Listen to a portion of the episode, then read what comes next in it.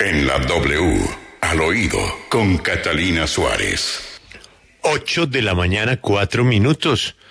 Catalina, la estábamos esperando. Buenos días, Julio, y hoy en el oído vamos a hablar pues de todo lo que está sucediendo con los mensajes irresponsables, infames y preguntándonos quién dio la orden. Imagínense que este fin de semana estuvo cargado de una serie de, mensajes, de amenazas y de cosas muy polémicas para líderes de distintos sectores. Arranquemos con el pasado viernes. Resulta que acá en Bogotá, en el Parque Salitre Mágico, en horas de la noche, mientras se celebraba un evento de la Noche del Terror, eh, en la rueda de Chicago apareció un polémico mensaje, el cual no, no voy a repetir Mm, en contra del expresidente Álvaro Uribe.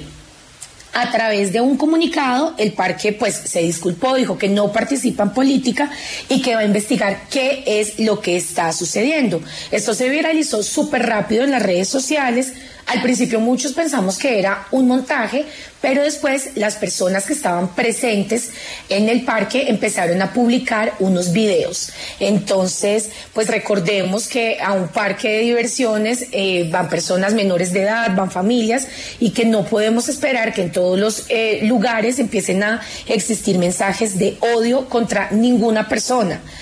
Por otro lado, los líderes del pacto histórico tampoco han descansado de, estos mensajes y de cosas irresponsables. Y es que en este último mes dos veces ya en lugares privados como lo son restaurantes han filtrado imágenes y videos del candidato a la presidencia Gustavo Petro compartiendo con familiares, con amigos con su mismo hijo.